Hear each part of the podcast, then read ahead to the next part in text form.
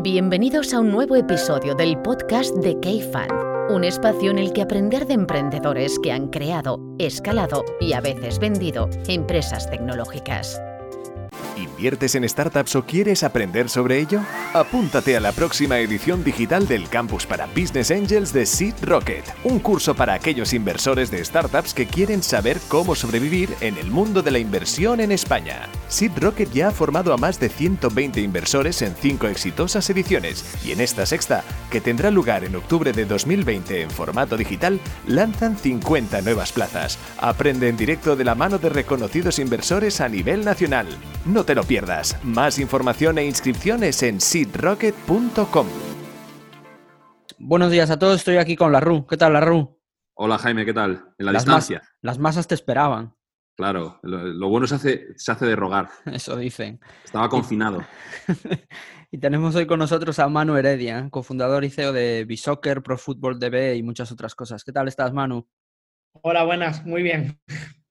Oye, Manu, eh, por empezar un poquito por el principio, estaba pensando antes, antes de empezar a grabar la conversación que tuvimos el otro día y me contabas una cosa y yo creo que es muy típico del mundo del deporte, a veces por desgracia, y es que, que una lesión te, cambió la vida o que el hecho de haberte fastidiado las rodillas te cambió un poquito la vida. Cuenta un poquito eso y cómo empezó todo esto de Bisoccer.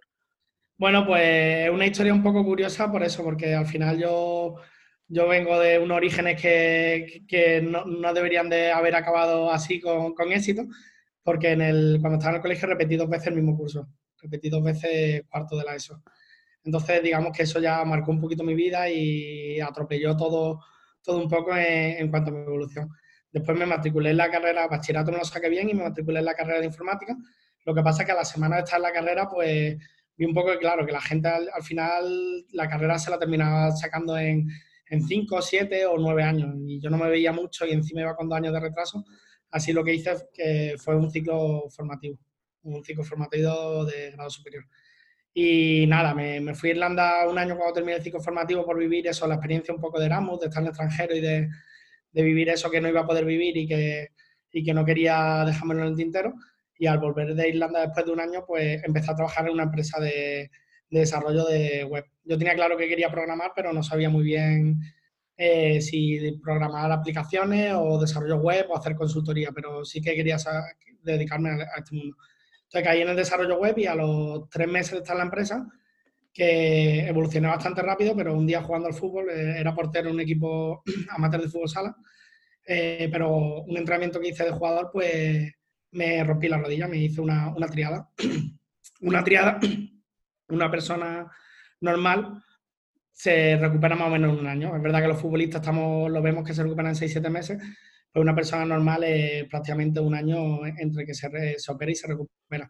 Y nada, y ahí en ese periodo el Málaga estaba en segunda división, yo soy de Málaga, y entonces era muy difícil conseguir información de- del Málaga. Y en aquella época, era el año 2006, no, no había muchas redes sociales y tampoco se podía, digamos, com- como eh, compartir con otros aficionados cosas de tu equipo ni comentar los partidos eso. Entonces hice una fórmula muy sencilla de un principio que fue hacer una página que se llamaba resultados-fútbol.com y la fórmula era que los resultados eran colaborativos, funcionaba como la Wikipedia y, la, y, el, y el tema que yo creo que tuvo mucho éxito fue que eran resultados, pero que también se podían comentar los partidos. Y en vez de enfocarnos en las primeras competiciones, lo que hicimos fue pues, dar cobertura a la segunda división, a la segunda división B y a la tercera división. Y digamos que con el proyecto estuve durante todo el tiempo de la lesión y ya aproximadamente en el año 2007, cuando ya me tocaba incorporarme a la empresa en la que estaba trabajando antes de, antes de la lesión, pues me hicieron varias, varias ofertas de, de aquí, de medios de comunicación y grupos de, de telecomunicaciones de, de España. Me, me hizo una oferta primero Grupo Intercom. Lo que pasa es que el Grupo Intercom eh, estaban en Barcelona y yo me estaba recuperando la rodilla y mi, mi madre estaba enferma de cáncer. Entonces decidí quedarme en Málaga y nada, fue el típico momento en el que vas a tus padres y, y te dicen que yo estaba trabajando en Málaga por el salario mínimo interprofesional, que eran en esa época pues serían 600, 700 euros, y claro, y de repente te ofrecen 2.000, o- 2.000 o 2.800 desde, de, por, por trabajar en Barcelona. Pero claro, mi- mis padres de alguna manera se cabrearon porque como ya en su día dije de no hacer la universidad, era como, otra vez está tomando una mala decisión en su futuro cuando, cuando lo tiene todo de cara. Pero, pero nada, a la, a las dos semanas de decir que no a Grupo Intercom me, llamaron de 20 minutos y me, ofreció, y me ofrecieron trabajo. Yo nada más que vi la llamada y me comentaron un poco, lo primero que fue fue decirle, a ver, que, que yo, no, yo no puedo moverme de Málaga, que me voy a quedar aquí, que voy a tener que rechazar la oferta. Entonces, pues Juanjo Morín, que era el, el, el, que estaba en tecnología en ese momento de 20 minutos, me dijo, a ver, mano, y se pone, déjame que termine de decirte la oferta. Y entonces me ofreció trabajar desde, desde Málaga. Entonces, claro, yo cuando hablé con mis padres después de llamar por teléfono y les dije un poco las condiciones y eso, lo primero que se le ocurre a mis padres es decir, Manu, eso es mentira, te están estafando. es imposible que te paguen ese dinero por trabajar desde casa. Entonces pues yo le dije, pues mira, no, no, no pierdo nada, digo, yo estar en casa, digo, si, si pasa el primer mes, estoy trabajando y, y no, y no la cosa, pues nada, pues no, hay problema, vuelvo, vuelvo al trabajo. Pero efectivamente era, era así, entonces estuve en 20 minutos, estuve un año, un año y poco. Lo pasa al año, me dijeron de, de, irme a Madrid porque estaban dejando de tener servicio externo y ya, ya era cuando estaba empezando un poco el tema de la crisis.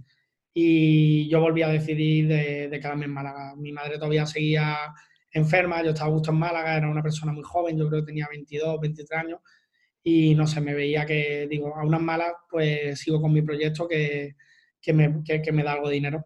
Entonces, en ese momento nació el canal de televisión de La Sexta y el canal de televisión de La Sexta, eh, digamos que eh, eh, contrató, subcontrató toda la parte digital en una empresa de aquí de Málaga. Entonces, como a mí ya me conocían un poquito dentro del mundillo de la tecnología y en Málaga, pues también empezaba a sonar mi nombre, pues me ofrecieron ser como el jefe de departamento de promoción de, de esta empresa. Entonces, de alguna manera estaba llevando todo el tema digital de, la secta. Entonces, digamos que fui el que hizo la primera versión de la página web de la sexta.com cuando, cuando nació el canal. Y nada, estuve en esa empresa también otro año. Lo que pasa es que al año de estar trabajando para una televisión, pues me di un poco cuenta de que digo, digo joder, tengo el producto de resultado-full.com, tenía también un blog de tecnología que se llama tufunción.com, que era que era bastante conocido en el, en el ámbito de los programadores. Y dije, digo, ¿por qué no intentarlo? Y digo, porque es verdad que al final trabajar para una tele o para un tercero, cuando eres tan joven y tienes tantas ideas, pues es un poco, un poco agobiante porque, porque tú tienes tus ideales y crees que, que puedes probar a hacer las cosas de manera diferente. Así que dejé el trabajo, pues otra vez mis padres diciendo, pero si eres jefe de eh, un departamento de programación, de un canal de televisión, o sea, como si estás de puta madre porque, porque lo vuelves Y yo le expliqué que, que no sé, que, que, yo quería seguir evolucionando y que, que, me apetecía mucho el tema del proyecto y que se lo expliqué muy fácil. Digo, si había gente que está dispuesta a pagarme este dinero teletrabajando o han apostado por mí para que dirija un equipo siendo tan joven y digo, es que han tenido que ver algo en mí que a lo mejor ni siquiera yo mismo lo estoy viendo y no me estoy creyendo, que no, que no es eso sí que es verdad que yo... Por, entonces ya estabas monetizando resultados fútbol o todavía no se monetizaba mucho? Sí, desde el principio más o menos, pues digamos que me sacaba pues aproximadamente unos 500 o 600 euros con el tema del blog y a lo mejor un resultado fútbol, pues imagina que a lo mejor me sacaría entre 1.000 y 1.500 euros, euros al mes. O sea, es decir, que publicidad, todo, ¿no? todo publicidad. Es una situación muy cómoda. Y entonces, nada, entonces dejé el trabajo y ya me puse con resultados fútbol a tope. Y nada, pues a partir de ahí, como partíamos de una situación en la que yo ya tenía experiencia en medios de comunicación, estaba más o menos medio conectado dentro del mundillo, pues digamos que desde el principio que, tuve la empresa estábamos en break-even, porque, porque realmente ya teníamos esos 2.000, 3.000 euros de, de ingresos. Y, nada, pues el, el, proyecto más o menos del año 2000 que fue cuando ya empecé seriamente desde mi casa, pero dedicándome full time a resultados fútbol, hasta el año 2012, 2013 más o menos fue creciendo de una manera lineal. No era un crecimiento exponencial, pero es verdad que es un crecimiento que pasamos de, de facturar eso, los 1.500 euros, a lo mejor en el año 2012 está facturando, imagínate, 15.000 euros al mes. Y lo que pasó en el año 2012 es que eh, yo veía que nuestra curva de crecimiento pues se estaba estancando un poco y no lo entendía. Digo, tenemos un producto que es colaborativo, que está creciendo muy bien, que realmente somos mejores en tecnología que la competencia, pero, pero veía que, no estamos creciendo como deberíamos. Porque, ¿Y, qué era? ¿Desktop 100%? Claro, era desktop 100%. Entonces, claro, viendo un informe o el típico estudio de Mobile Ericsson de, que, que publican casi todos los años, pues vi que había una cosa que se llamaba el fenómeno de movilidad tecnológica, que yo en aquella época pues no lo conocía muy bien, pero leí un poco y era que, eso, que todo el sector ocio, digamos, estaba pasando a, a, los dispositivos móviles. Que vi un ejemplo que era muy ilustrativo, que era, claro, tú la cartelera de cine, cuando estaba en el año 2009 o 2008, tú la buscabas en tu ordenador de escritorio o en tu o en un portátil. Se pone, pero en el 2012 ya la buscabas en tu móvil. Y entonces al final el fútbol está muy, muy arraigado a, la parte de ocio y es cuando la gente está pues, a lo mejor en fin de semana, que, que, es un sector de mucha movilidad. Entonces ahí lo que decidí fue con, lo, con los ingresos que teníamos, crear un departamento móvil y hacer aplicaciones nativas tanto para iOS como para Android. Entonces de la, del año 2012-2013 al año 2015 crecimos una barbaridad, porque es verdad que nosotros a nivel de SEO estábamos muy, muy bien posicionados con la, con la página web de resultados-fútbol.com y la marca de resultados de fútbol era muy conocida. En España. Y en, en, España, correcto. Y en Latinoamérica también empezaba a ser conocida. Entonces ya en el año 2015 fue cuando, a finales de 2014, fue cuando recibimos los primeros acercamientos de, de compra. Que para mí era algo que, que claro, que, que incluso me, me, vino a sopetón porque nunca, nunca ni siquiera había pensado en esa posibilidad. Entonces, primero vino una empresa del sector que son proveedores de datos y es muy fuerte. Y este grupo lo que hizo fue hacernos un acercamiento de aproximadamente unos 7 millones de, de, de, de, euros ofrecernos. Lo que pasa es que ellos lo que querían era realmente quitarse la competencia y adquirir el talento de alguna manera, porque querían disolver el producto, querían que, que yo me metiera en, en otros productos de la, de la, compañía y es verdad que, que, en ese momento esa opción y la valoré. Y al poco tiempo vino otra empresa, que es una, una empresa estadounidense, una gran corporación ya, y ahí ya sí que estuvimos hablando por, por una cantidad cercana a los 15 millones de, de, dólares. Entonces yo en ese momento, pues al principio, pues pensaba, digo, es una operación muy complicada porque sí que es verdad que yo sabía que al final la empresa no estaba en un proceso de madurez como para poder llegar a hacer una operación de ese, tipo, pues, pues, porque al final, bueno, vosotros lo sabéis, que hay que pasar una serie de controles y, y, de cosas que estresan mucho a una compañía y yo sé que en cualquier momento de, eso yo me iba a agobiar y iba a decir, pues, pues no, no, no, me compensa. Pero lo que sí que vi es que me, me apetecía mucho, pues, lo típico, el sueño americano que tenemos de decir, bueno, pues me voy a ir un tiempo a Estados Unidos y voy a estar hablando con fondos de inversión, voy a conocer empresas, voy a conocer, voy a ver Google, Yahoo, todas las grandes empresas, Facebook y eso, y, digo, mira, pues estoy en un momento perfecto para hacerlo, así que me cogí la típica visa de tres meses y me fui para Estados Unidos con, con dos compañeros de, de la empresa y, y, lo que hice fue, pues, estar allí, tanto hablando con esta empresa como con otras ofertas que surgieron mientras, mientras estábamos allí. Y allí sí que es verdad que en el proceso me di cuenta, por un lado me di cuenta que yo no era consciente del proyecto tan gordo que yo tenía entre manos y de hacia dónde lo podía llevar, porque es verdad que yo no, yo no había pensado muy bien la internacionalización del producto o no había pensado muy bien meterme en otro en, en, en, en otras unidades de negocio dentro del sector. Porque hasta entonces, entonces eras tú y cuánta gente más con resultados fútbol. En ese momento éramos a lo mejor 10 personas seríamos en el equipo. O sea, dejé a la parte del equipo móvil y a, la gente de PHP y de diseño, los dejé en la oficina y, éramos, yo, yo, creo que éramos, seríamos 10 personas y eso, a lo mejor ya en ese momento sí estaríamos facturando, ponle que 40.000 o 50.000 euros mensuales. En, en, aquel momento teníamos unas 600 millones de impresiones mensuales en la aplicación. A día de hoy tenemos cerca de 4.000 millones. Y esto era la aplicación de resultados, o sea, no os habíais metido todavía en la parte un poco más de periodismo o contenidos. Efectivamente. La parte de periodismo y todo eso fue en, ese mismo viaje cuando, cuando ya se concretaron, se concretaron dos acercamientos ya muy serios de, por eso, por 15 millones de dólares, pero llegó un momento en el que tú ya te lo empiezas a plantear y visualizas tu vida en un futuro y dices, yo sé, a mí mañana tener eso, 7, 8 millones de euros en el banco limpio, no, no, me cambia la vida, porque yo vivía muy bien. Yo siempre había ganado dinero y, y era una persona que aunque venga de, de, de orígenes humildes, al final pues había tenido la suerte de, de, de, poderme ganar la vida bien. Entonces decía, eso no me cambia la vida, pero sin embargo, no tener mi proyecto, yo sabía que de alguna manera eso sí me mataba un poco, porque al final era lo que me hacía levantarme al día siguiente con ilusión. Así que eh, estuvimos tanteando opciones y eso, pero, pero no, se, no se concretó nada ni queríamos concretar. Y lo que sí hice aprovechar mucho para, para ver a CEOs de empresas o a gente influyente del sector que empaparme de consejos que me daban.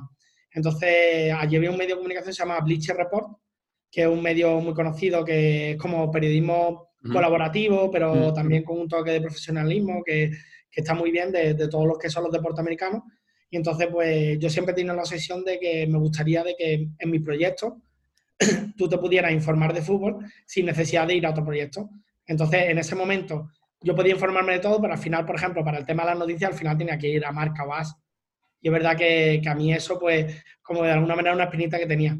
Así que de allí, yo en el año 2008 había comprado el dominio de bisoccer.com, que eso viene del anuncio de Bruce Lee, de BMW, de Big Water My Friend. Y entonces me sonó muy bien lo de Soccer, así que compré el dominio. Y entonces de allí fui con la idea clara, me volví de Estados Unidos, de de decir, bueno, voy a crear Bisoccer, que sea el medio de comunicación y que además sea como el nombre de la aplicación para la parte internacional. Porque es verdad que resultado-fútbol.com era una marca que te permite crecer muy rápido, pero te limita muchísimo porque te está solo marcando el mercado español. Así que cuando llegamos, pues hicimos ese proceso de cambio de marca y entonces más o menos del año 2015 al año 2018 se produce otra explosión de crecimiento de la empresa. Entonces pasamos eso de las 600 millones de impresiones que tendríamos en ese momento, pasamos a prácticamente más de 3.000 millones de impresiones y crecemos muchísimo, creamos una redacción de 50 periodistas. En, ¿En plantilla todos?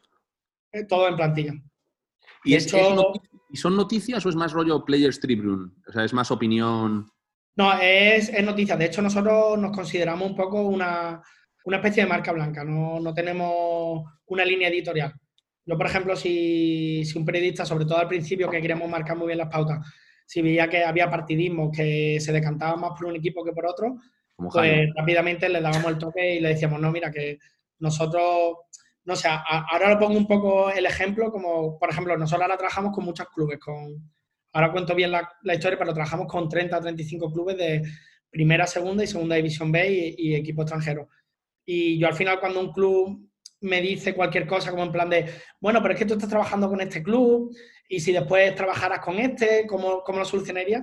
Y yo solo digo, le digo, mira, nosotros somos como, como Coca-Cola en ese sentido, queremos ser, que, que, que, da igual el club que sea, que se da por hecho que somos el mejor partner tecnológico de los clubes de fútbol. Entonces, la idea que he tenido siempre es, pues eso, colocarlo en un, sitio central. Es decir, pues es verdad que pierden mucho de todo ese sensacionalismo, es verdad que pierden mucha tracción y mucho tráfico si, si no eres sensacionalista, pero, pero de, otro modo eres, eres, mucho más pulcro y más riguroso con, con los datos y, y, con todo. Entonces, es una cosa que casi siempre hemos mantenido a rajatabla, el, el, no, el no dejarnos pervertir en ese sentido con el tema de, con el tema de las noticias, porque al final terminamos de ser, de ser, terminamos siendo un medio de comunicación muy importante y creo que ese camino al final a corto sí nos puede funcionar, pero a largo no, nos traería muchísimas desventajas. ¿Y hoy, ¿Y hoy, en día, Manu, con Bisoccer? O sea, ¿en cuántos idiomas lo hacéis? ¿Cuánta gente os lee? Y no sé si puedes decir facturación y demás, o cuántas sí. sois. Ahora mismo en, en eh, tenemos la redacción en cinco idiomas. Inglés, francés, portugués, español e italiano. Eh, nuestro idioma más importante a día de hoy, el que más tráfico y más dinero nos reporta, es el francés. Esto es porque eh, en el año 2017-2018, eh, otra vez viendo estudios de, de, Mobile Ericsson, vi que la penetración de smartphone en, en, el mundo estaba más o menos en el 109%, es decir, que hay 1,09 móviles por persona, pero que realmente en África al final estaba en un 70% y que era África era el continente que más estaba creciendo en penetración de smartphone. Entonces yo me gusta mucho el tema de los datos y tengo muchas bases de datos demográficas de agregar datos de, todo tipo de fuentes. Entonces veía que África tenía el mayor crecimiento de penetración de smartphone sumado al mayor crecimiento de población entre la franja de, de 0 a 18 años.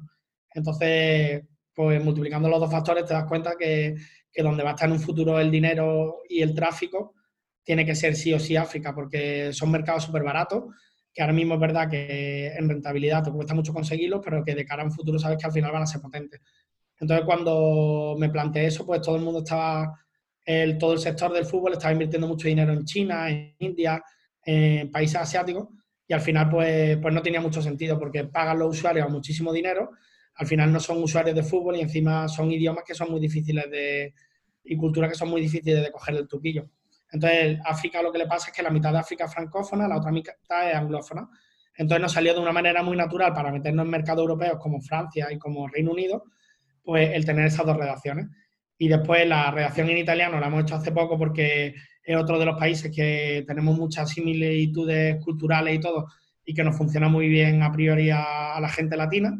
Y, nada, y obviamente el, el, español y el portugués porque son dos mercados, bueno, el español porque es con lo que empezamos y el portugués porque es un mercado muy grande con Brasil. Y a los redactores los tenéis esparcidos por ahí, ¿no? ¿O los tenéis en Málaga todos? No, los redactores están todos en Málaga. De hecho, nuestras oficinas son, yo tengo, tenemos 1.200 metros cuadrados en Málaga y en la oficina, pues, la redacción es una de las cosas que más llama la atención, porque tenemos allí la redacción con las banderas de cada uno de los, de los, de los países, con los redactores allí. Entonces, con los redactores lo que sí que hacemos es que tenemos muchos acuerdos con universidades de, europeas y pues imagínate alguien que está terminando la carrera en, Reino Unido, si le ofrecen la posibilidad de venirse a Málaga con, un sueldo que le dé bien para vivir, pues, pues ellos lo ven prácticamente como unas vacaciones, una oportunidad eh, brutal. Porque y más o menos tenemos unos 50, 50 periodistas en estos momentos. Qué bueno. Vosotros como empresa de datos, ¿qué tipo de datos ¿Qué ofrecéis? ¿Solo resultados, eh, noticias, datos que elaboráis vosotros, datos de, de o sea, versus un Opta o un StatsBomb que dan como datos de, los partidos, de los eventos? ¿Vosotros qué tipo de datos dais? Pues nosotros ahora mismo, eh, como proveedor de datos, pues ofrecemos prácticamente los, mismos datos que puede ofrecer un Opta de turno. Lo que pasa es que nosotros tenemos, digamos, más competiciones, tenemos mayor, mayor cantidad de datos y a lo único que nos llegamos es a la profundidad de datos de, por ejemplo, pues cuando uno está de turno dan mapas de calor o dan la velocidad a la que corren los jugadores, porque son datos que creemos que al gran público no, no le interesa. Eh, desde en este último año lo que hemos ido haciendo es convertirnos en, en un super agregador de información de fútbol. Entonces, a, a, día de hoy tenemos la mayor base de datos del mundo del fútbol a, a, nivel mundial. Entonces, lo que, lo que nosotros hemos ido haciendo es yo una, una de las primeras cosas que hice fue agregar, digamos, todos los partidos que tienen un resultado en Internet, porque al final ese era nuestro fuerte desde el principio. Entonces llegó un momento en el que aproximadamente nosotros teníamos, pues yo calculo que en el año 2017 ya teníamos el 95% de los resultados que están eh, en Internet. Y al final pues teníamos eso, pues imagínate, pues un Valencia-Barça que se había jugado en el año 68, pues nosotros teníamos que ese partido había quedado 2-1. Entonces yo tenía un poco la obsesión de decir de qué manera me podía crear una regla o de qué manera podía ir completando esa base de datos al máximo. Entonces lo que hice fue una especie de sistema de comprobación rápida en el que parto de, una, de regla muy sencilla. Pues, por ejemplo, que en un partido de fútbol eh, tienen que jugar 11 contra 11. O que si, por ejemplo, un partido de fútbol ha quedado 3-1, tiene que haber cuatro eventos de gol. Que el número de sustituciones tiene que ser par que siempre que hay un penalti fallado tiene que haber un tirador de penalti.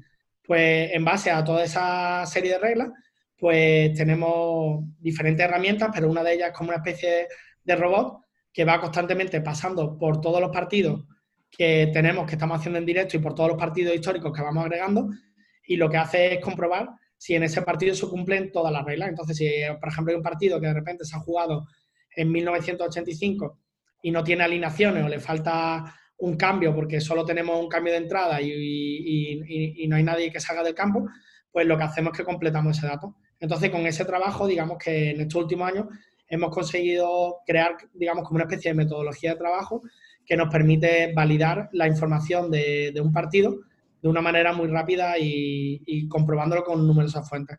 Entonces, pues al final lo que hacemos es que enchufamos la información a muchísimas fuentes de datos, pues a medios de comunicaciones locales, pues por ejemplo, si tenemos eh, la tercera división de la República Checa.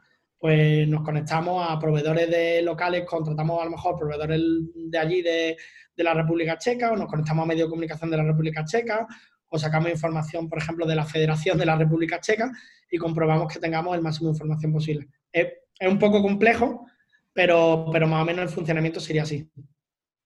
Vale, pero no dais, no, no, dais información de los eventos dentro del partido, ¿no? De pase adelantado. O... Vale, eh, no damos esa información, no la damos al gran público. Después tenemos en el año 2019, principio de 2019, eh, yo ya me di cuenta que dije, bueno, vale, digo, tengo la mayor base de datos, tengo una aplicación que es eh, top 5 en deporte en más de 60 países y somos líderes de información de fútbol a nivel mundial. Y digo, pero realmente no estoy metido dentro de los profesionales de fútbol. Y yo ya notaba estos años atrás que me venían mucha gente profesionales del fútbol, a lo mejor directores deportivos o entrenadores o gente relacionada al fútbol, y a lo mejor pues me hacían preguntas del tipo, oye Manu, ¿me puedes buscar un lateral derecho menor de 25 años que acabe contrato en las próximas dos ventanas de fichaje y que tenga experiencia a lo mejor en segunda división y que cobre menos de 3 millones de, o de un millón de euros. Entonces al final pues ese tipo de búsquedas las podía hacer la base de datos porque teníamos muchos más datos de los que incluso mostrábamos. Entonces pensé que me faltaba el modelo ese un poco B2B, que sería pues darle servicio de consultoría deportiva y tecnológica a los clubes de fútbol. Entonces creé una, empresa dentro, bueno, un spin-off dentro de la empresa que se llama ProFútbol TV, que es con la que le damos soporte, soporte de consultoría tanto deportiva como tecnológica a, los clubes de fútbol o, bueno, o por, hacerlo más amplio, a los profesionales del fútbol. Y en, ese proyecto sí que damos muchísima más cantidad de datos y muchísimo, muchísimas variables que, que le sirven mucho a los profesionales del fútbol para tomar mejores decisiones. Perfecto. Y vosotros, claro, em, cuando preparamos el podcast, eh, vosotros sois muchas cosas, aparte de ser tres empresas en uno, ¿no? Desde resultados de fútbol, eh, sois, sois una historia de Málaga, ¿no? Sois una empresa de datos, sois una empresa bootstrapeada, digamos. Eh, me gustaría un poco ahondar en, esas tres dimensiones. La primera es, sois una, sois una startup de Málaga. Em, ¿Piensas que os ha beneficiado, os ha perjudicado? ¿Qué, os, hace distinto emprender en Málaga de a lo mejor emprender en los hubs tradicionales más Barcelona, Madrid, Bilbao, Valencia? Pues yo, pienso que nos ha beneficiado muchísimo. Lo primero por, un poco la... al, final por, el, por el, arraigo, eh, el, arraigo que al final tenemos la, la, gente a lo mejor de Málaga o de estas ciudades en las que digamos que la calidad de vida es muy alta, es verdad que un arraigo muy alto y yo creo que prácticamente hubiese sido impensable que o no se hubiese dado prácticamente el caso de que, de que yo me hubiese ido a otra ciudad a, hacer el proyecto.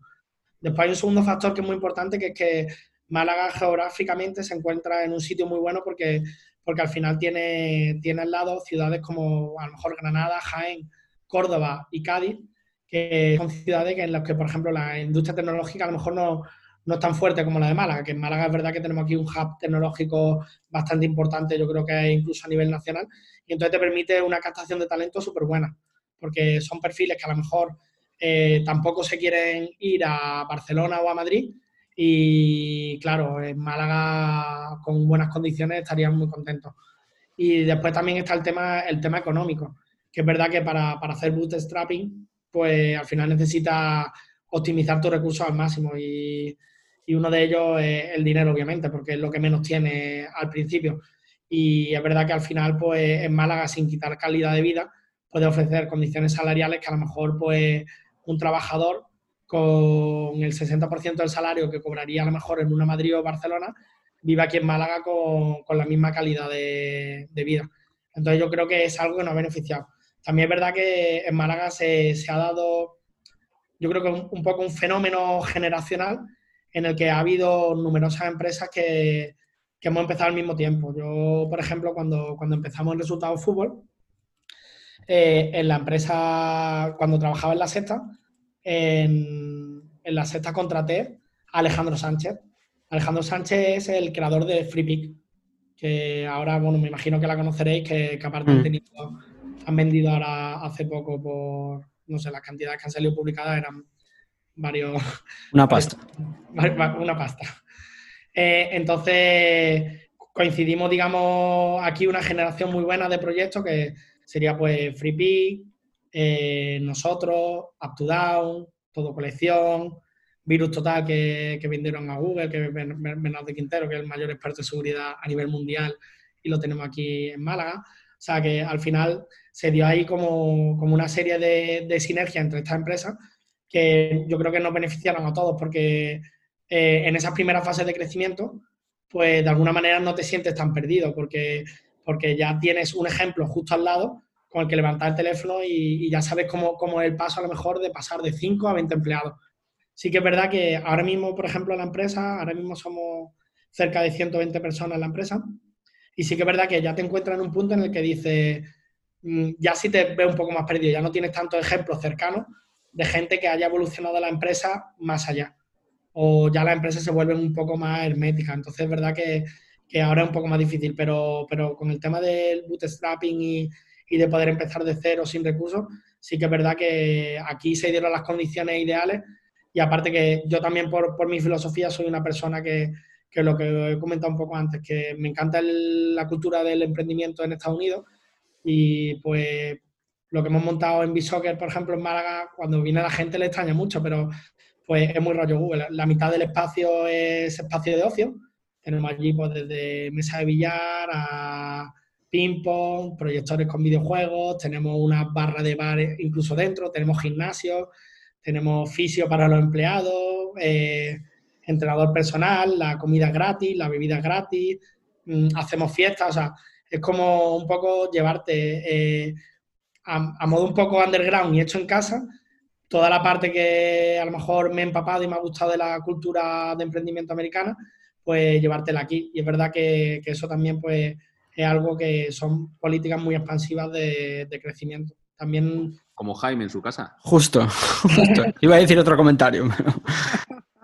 Porque, mano, y la parte del bootstrapping, o sea, teníais claro, porque seguro que fondos se os habrán acercado, VCs o otro tipo de inversores, o sea, teníais claro que esto que queríais hacerlo bootstrapping, ha, surgido así, eh, ¿creéis que puede cambiar en el futuro? O sea, ¿de dónde viene esto?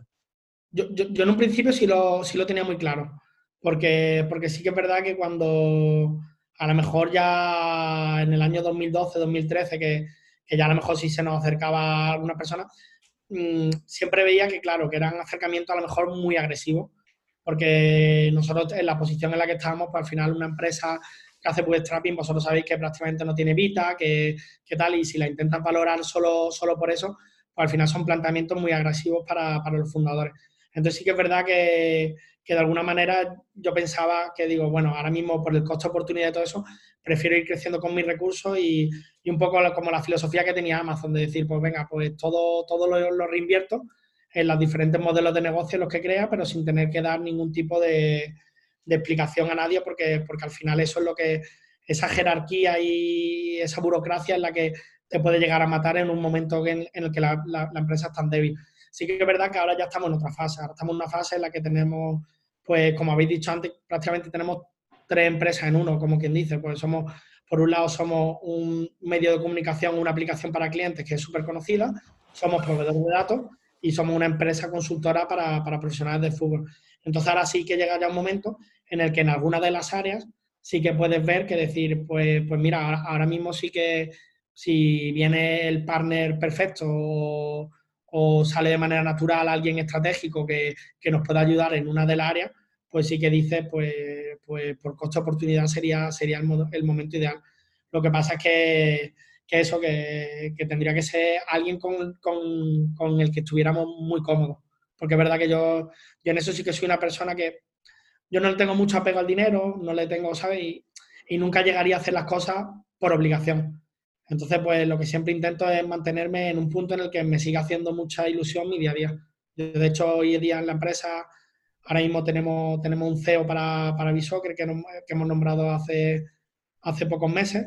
Y es un poco porque a mí la parte que me gusta es la parte de, de I+.D., de, de desarrollar, de estar un poco más en el barro, de estar en la innovación del producto y me quiero quitar un poco de toda la parte esa operativa que, que, al final yo muchas veces se lo digo a la gente del equipo y eso digo, mira, lo más importante yo creo en esta vida es ser consciente de tus limitaciones. Porque siendo consciente de tus limitaciones, al final lo que vas a hacer es potenciar tus virtudes. Entonces yo pues sé que a lo mejor mis habilidades sociales no son las mejores del mundo, sé que no soy nefasto para negociar, sé que es de eso, pero, pero por ejemplo sé que soy muy bueno para generar productos, soy súper bueno para, para, tener visión sobre cómo van a ir las cosas, pero al final toda la experiencia de, de todos estos años desarrollando productos te da mucha intuición. Entonces es un poco lo que es eso. Y ahora mismo pues yo creo que estamos en un punto en el que creo que no me debería de despistar mucho, en el que toda la filosofía que he tenido años atrás de hacer bootstrapping y todo eso, que tampoco me ciegue y que yo me convierta en un, techo de cristal para la, empresa, porque, porque creo que hay muchas maneras y muchas fórmulas en las que podría, podríamos de manera inteligente seguir haciendo que la empresa esté donde yo quiero que esté, que sea pues la empresa que lidere, yo que sé, a, nivel de información el fútbol, el, fútbol mundial, pero también a nivel tecnológico, pues estoy haciendo ahora muchísimas cosas de inteligencia artificial y, de todo porque, porque realmente lo que me apasiona. Hacer algo que dices tú, he dejado mi huella en el mundo, ¿sabes? Porque después a lo mejor el dinero o el éxito no, no te lo dan eso, pero el, hacer algo con lo que tú te sientas orgulloso de haber hecho algo útil para un determinado sector. Porque ahora que hablabas otra vez de la parte de los datos y que lo decía antes de la RU, eh, ¿esto cómo lo tenéis montado internamente? Quiero decir, ¿es el mismo, ¿tenéis el mismo equipo para todo? ¿Esto es un SaaS? ¿Esto es una serie de APIs que comercializáis? ¿Esto lo vendéis vosotros? O sea, ¿vais vosotros a los clubes a venderlos? ¿Son los clubes los que poco a poco van viniendo a vosotros? ¿Cómo, cómo tenéis montada toda esta parte de los datos? La, parte de los datos, a, nivel operativo funcional, de, tenemos dos equipos en la empresa. Más o menos son dos equipos de una de unas 20 personas, 15, 20 personas cada equipo. Uno de los equipos se, se, encarga, digamos, de toda la información en vivo, es decir, de todo el fútbol que está en directo, porque esos son los datos más difíciles de, de mantener, porque al final la información en vivo, pues, tiene que estar constantemente pues, actualizando el resultado. Entonces tenemos gente pues viendo las pantallas con teclados especiales, con editores especiales, con, con muchísimas herramientas que nos permiten pues, pues eso, pues en un fin de semana pues meter la información de 10.000 partidos. Y después, por otro lado, tenemos otro equipo que es un equipo que, se encarga un poco más de la calidad de la base de datos, que son los que se encargan pues, de que estén todos los históricos bien, de que se hayan creado las ligas, de que si, por ejemplo, tenemos jugadores de 1970 tengan toda su trayectoria completa, del peso, de la altura, de, toda esa, digamos, todo, el big data que, pueden generar todos esos datos a lo, a lo largo de la historia. Y después con el tema de los clubes, sí que es verdad que empezamos a trabajar con clubes un poco de casualidad, pues fue porque el director de comunicación del Málaga Club de Fútbol en el año 2017, pues me conocía a través de Twitter y a través de personas y un día tuvimos una reunión. Cuando vino y vio a la oficina, pues dijo, joder, pues eh, la entidad se estaba pensando hacer una aplicación. Sería perfecto que fuerais vosotros. Entonces ahí fuimos explorando un poco la necesidad, viendo, viendo el tema y dijimos, bueno, pues como un club de nuestra tierra, pues vamos a hacerle la aplicación. Entonces, cuando llegó el momento de facturarle para el tema del pago, pues nos llegó el club y nos dijo, oye, mira, os interesaría estar en la camiseta y así hacemos una especie de contraprestación de los servicios o pagáis menos dinero por estar en la camiseta. Y entonces, pues a mí como malagueño y como, como gente de fútbol, de esas veces dices, joder, pues, pues, sí me haría ilusión. O sea, digo, no sé si me va a venir bien a nivel de, de publicidad y si voy a tener un retorno de inversión alto, pero digo, como, persona, pues para mí un orgullo que el, logo de, mi empresa esté en la camiseta de fútbol de, de Entonces empezamos a trabajar en el Málaga y entonces pues a, partir de ahí pues empezaron a llamarnos otros clubes. Entonces ya se dio la situación en la que vimos que claro, que no nos habíamos dado cuenta, pero que, que, que era muy necesario toda esa parte de consultoría tecnológica y con lo que he dicho antes, con la parte de consultoría deportiva. Entonces, a día de hoy sí que es verdad que a nivel de equipo de venta y eso, mm, no lo tenemos muy potenciado, es decir, nosotros todavía nunca hemos salido ni a vender nuestra API de proveedor de datos ni, ni, a vender nuestros servicios de consultoría, pero sí que es verdad que, que, a día de hoy cada vez estamos profesionalizando más el producto. Entonces, pues seguramente el siguiente paso va a ser, pues, pues eso, tener un equipo de ventas potente o, como he dicho, pues dar entrada a algún socio estratégico que nos ayude que lleguemos a más sitios. Pero yo casi siempre lo, lo primero y lo que siempre me ha funcionado es primero obsesionarte con el producto y hacer un producto de muchísima calidad y que, que después se venda solo prácticamente, que es lo que, es lo que siempre, siempre me ha funcionado y lo que más me gusta. Y, en la parte de, o sea, en la parte de datos, ¿tenéis casos de uso que destacan por encima de otros? Quiero decir, porque los datos al final se pueden utilizar para muchas cosas, pero los clubs os utilizan, yo qué sé, pues para lo que decías tú, a modo ojeadores, o es más para, para análisis interno del performance de los equipos frente a la competencia, o, cuáles son los principales casos de uso de todo esto? Pues hay, varios perfiles. Dentro de un club estaría el perfil de dirección deportiva y el equipo de scouting, que digamos usarían para, hacer un filtrado de jugadores. Al final, una dirección deportiva, como funciona, es que ven muchísimo fútbol, ven muchísimos vídeos de partidos de jugadores. Entonces, un problema que nosotros vimos que tenían es que, claro, que si ves mucho fútbol y después te tienes que, cuando te gusta un jugador, te tienes que poner a buscar la información de si tiene contrato, de si tiene experiencia en una liga o en otra, de cuánto cobra, de cuánto mide, de cuánto, pues al final es un poco como dar disparo al aire. Entonces nosotros lo que proponemos es una metodología de trabajo en la que primero se hace un filtrado de las necesidades a través de nuestra base de datos y entonces pues lo que he dicho antes, pues imagínate, buscamos un delantero centro, menor de 25 años, con experiencia en primeras divisiones, que tenga más de un ratio de más de 0,5 goles por cada 90 minutos y que imagínate aparte sea diestro y y cobre menos de, y valga menos de 5 millones de euros. Al final con eso nosotros le, daríamos a la dirección deportiva, le daríamos una lista pues de, imagínate, 4.500 jugadores. De esos 4.500 jugadores eh, empezamos a filtrar la búsqueda en, un trabajo en común y conseguimos llegar a una lista que tenga 25 jugadores. Y ahora con esa lista de 25 jugadores le damos toda la información y son ellos los que ya se ponen a ver los partidos pero de esos 25 jugadores. Entonces, como que afinan mucho más el, tiro. Y después, por la otra parte, sería un poco más para los perfiles que empresariales dentro de, del club de fútbol, pues lo que sea la directiva o incluso hasta los entrenadores, lo que sea, pues si le damos muchísima información de técnica, pues de cómo va el equipo en la clasificación, cuáles son las proyecciones de dónde pueden quedar en la tabla, cuáles son las probabilidades, pues no sé, estudios que hemos hecho así, pues por ejemplo, un equipo se, mete en Europa League esta temporada y a lo mejor nos piden un estudio de qué probabilidad hay de que el equipo descienda las próximas tres temporadas. A priori tú te piensas que no debe de, haber muchas, pero históricamente, pues por ejemplo, hay prácticamente un 35% de posibilidades de que un equipo que se ha metido en competición europea descienda en los tres años siguientes. ¿Por qué? Porque desestructura mucho al club, porque, porque estresa mucho al club. Entonces, ese tipo de estudios también lo hacemos. Por ejemplo, ¿dónde tienes que abrir la siguiente escuela que hagas para, niños en África. Pues te decimos, pues mira, pues el país idóneo sería Etiopía. ¿Por qué? Porque Etiopía ahora mismo es un país que está en vía de desarrollo, pero es el, país que más está creciendo en la población de 0 a 14 años. Entonces, un poco, un poco así es como trabajamos el tema de la base de datos. Son herramientas de business intelligence. Y en la parte de... dale, Más descriptivas que predictivas. ¿El qué? Que más descriptivas que predictivas, ¿no? Tenéis una base de datos a explotar.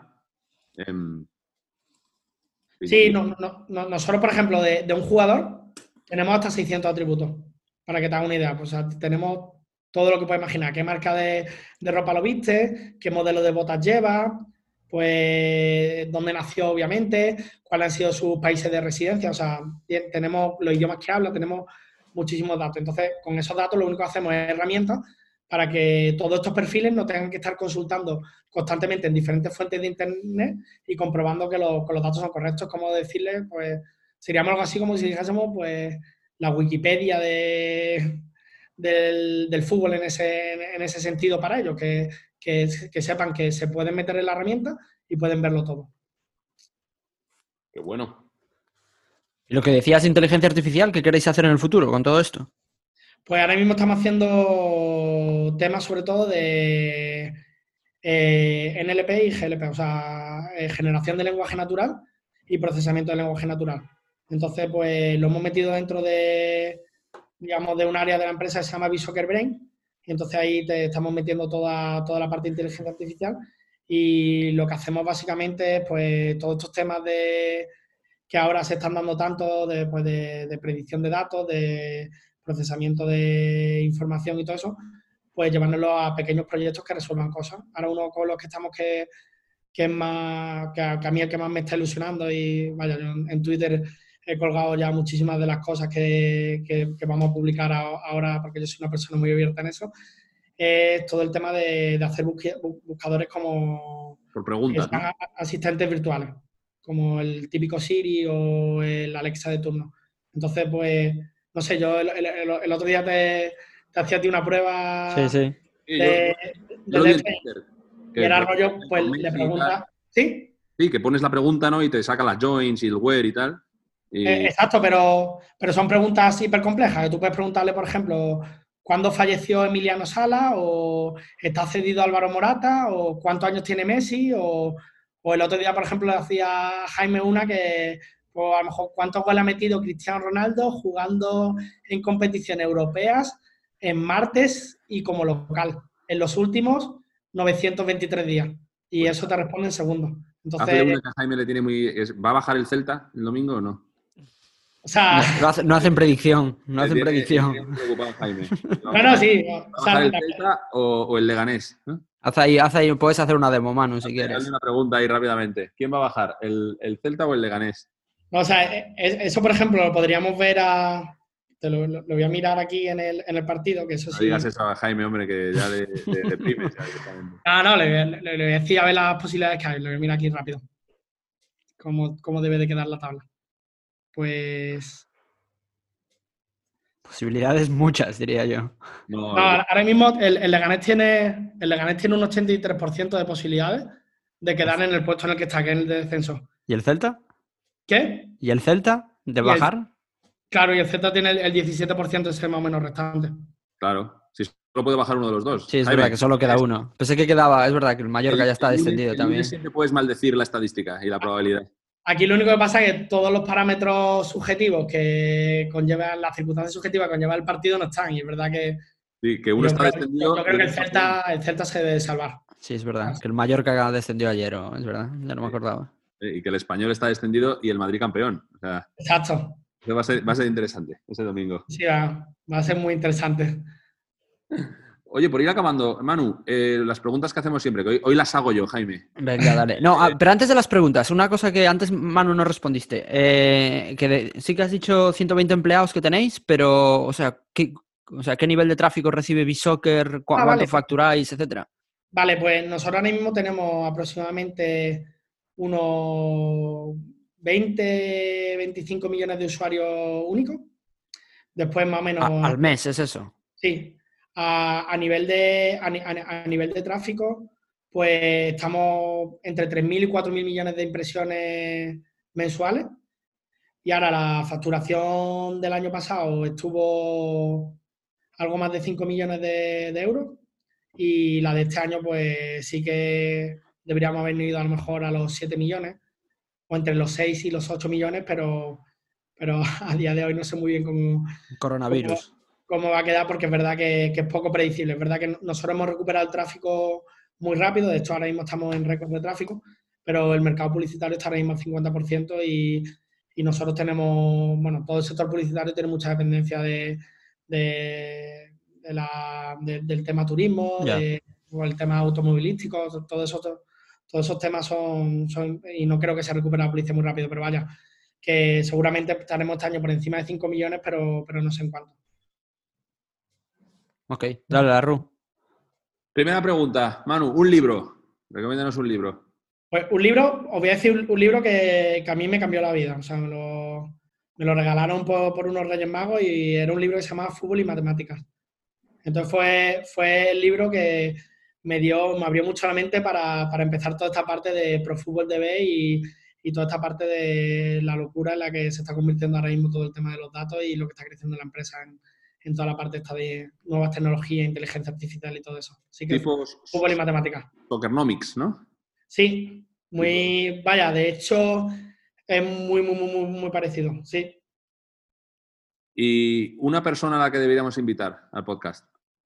Pues no, no, estoy seguro que no haya estado, pero por ejemplo, Andrés Torrubia, no sé si. No, no, no, no todavía no.